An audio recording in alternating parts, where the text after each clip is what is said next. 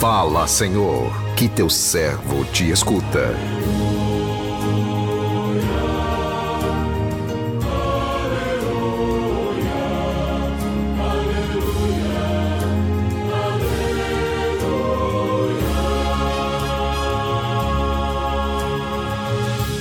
O Senhor esteja convosco, Ele está no meio de nós. Proclamação do Evangelho de Jesus Cristo, segundo João, glória a vós, Senhor.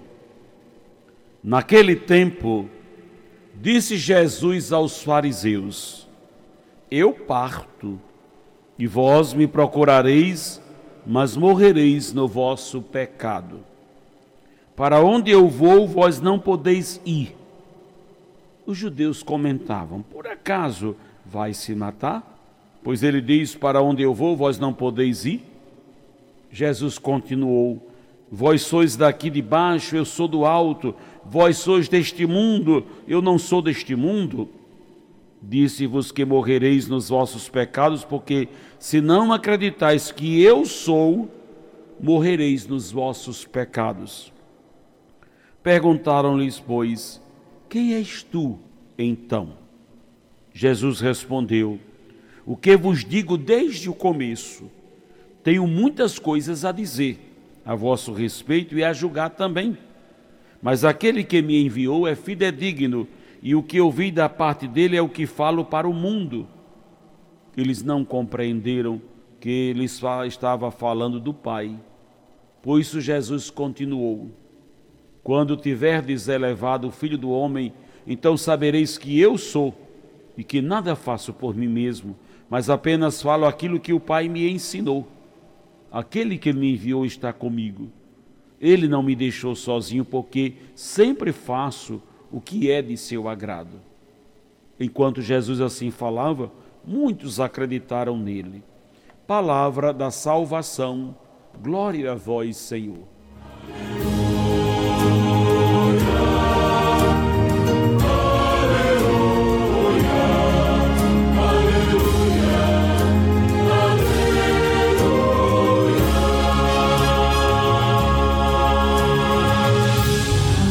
Meu irmão, minha irmã, nestes dias que antecedem a grande festa da vida, somos convidados a fortalecer o nosso ideal de discípulos missionários, anunciadores da constatação de que a promessa de Deus se realizou quando Jesus, com o seu sangue, pagou o preço da nossa liberdade. Neste tempo especial em que nos aprofundamos mais na fé, somos convidados a refletir sobre a importância da presença contínua de Deus em nossa vida. O sentido da nossa vida está na nossa pertença a Deus. Nós somos totalmente dependentes dele. Em Jesus está a presença contínua deste Deus, um Deus que é Pai, que caminha conosco mas que às vezes nós não o enxergamos por estarmos voltados para as coisas materiais. Precisamos estar atentos, com os nossos sentidos bem apurados, para que Jesus não passe pela nossa vida sem que nós percebamos. Quem se fecha a si mesmo e se apega às coisas do mundo não enxerga Jesus. Os pequenos não o perdem de vista Afinal, Jesus é a força que os mantém de pé, enquanto que os grandes, por sentirem cheios de si mesmos, não sentem necessidade da sua presença. Jesus não usa de meios extraordinários para se fazer presente no meio de nós. Ele está presente nas coisas simples do nosso cotidiano, como a singeleza da flor, o sorriso de uma criança, porém é no rosto sofrido do nosso irmão que a sua presença se destaca. Quem quiser encontrar Jesus, busque-o nas pessoas que sofrem. No evangelho que ouvimos, Jesus deixa os fariseus surpresos ao definir claramente o que se ganha e o que se perde, com ou sem ele. O desejo de Jesus é despertá-los para uma revisão de vida, oferecer a eles mais uma oportunidade de experimentarem o amor do Pai presente nele. Mas este amor manifestado nas ações misericordiosas de Jesus, não cabe nos critérios com que os fariseus olham para ele. Os fariseus estavam longe de compreender a linguagem do amor, porque na prática eles não viviam o amor. As palavras de Jesus não entram no coração de quem não faz opção pela vida, de quem não quer enxergar a verdade que liberta Jesus só falava o que ouvia do Pai e os fariseus só iriam entender as suas palavras depois que eles mesmos tivessem o elevado à cruz.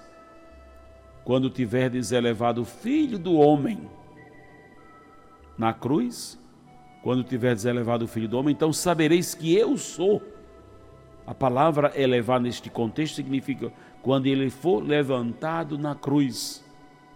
Às vezes nós condenamos as atitudes dos fariseus, mas será que nós também não temos atitudes semelhantes às atitudes deles? Será que acreditamos mesmo nas palavras de Jesus ou selecionamos o que queremos acreditar? E quando às vezes somos surpreendidos pelas turbulências no mar da vida, que, tenha, que tentam abalar nossa fé, é nestes momentos que precisamos reagir firmemente não podemos nos deixar levar pelos caminhos contrários à vontade de Deus. A escolha é nossa. O mundo nos propõe o consumismo que gera ganância, o individualismo. Jesus nos propõe uma vida fundamentada no amor, na gratuidade, na partilha. Quem está voltado somente para as coisas materiais não entende as palavras de Jesus, portanto, não viverá de acordo com a vontade de Deus. Deixar-se conduzir pelo Espírito de Deus é caminhar com os pés na terra e olhar voltado para as coisas do alto, é viver no mundo sem pertencer ao mundo. Que o Senhor nos abençoe. Amém.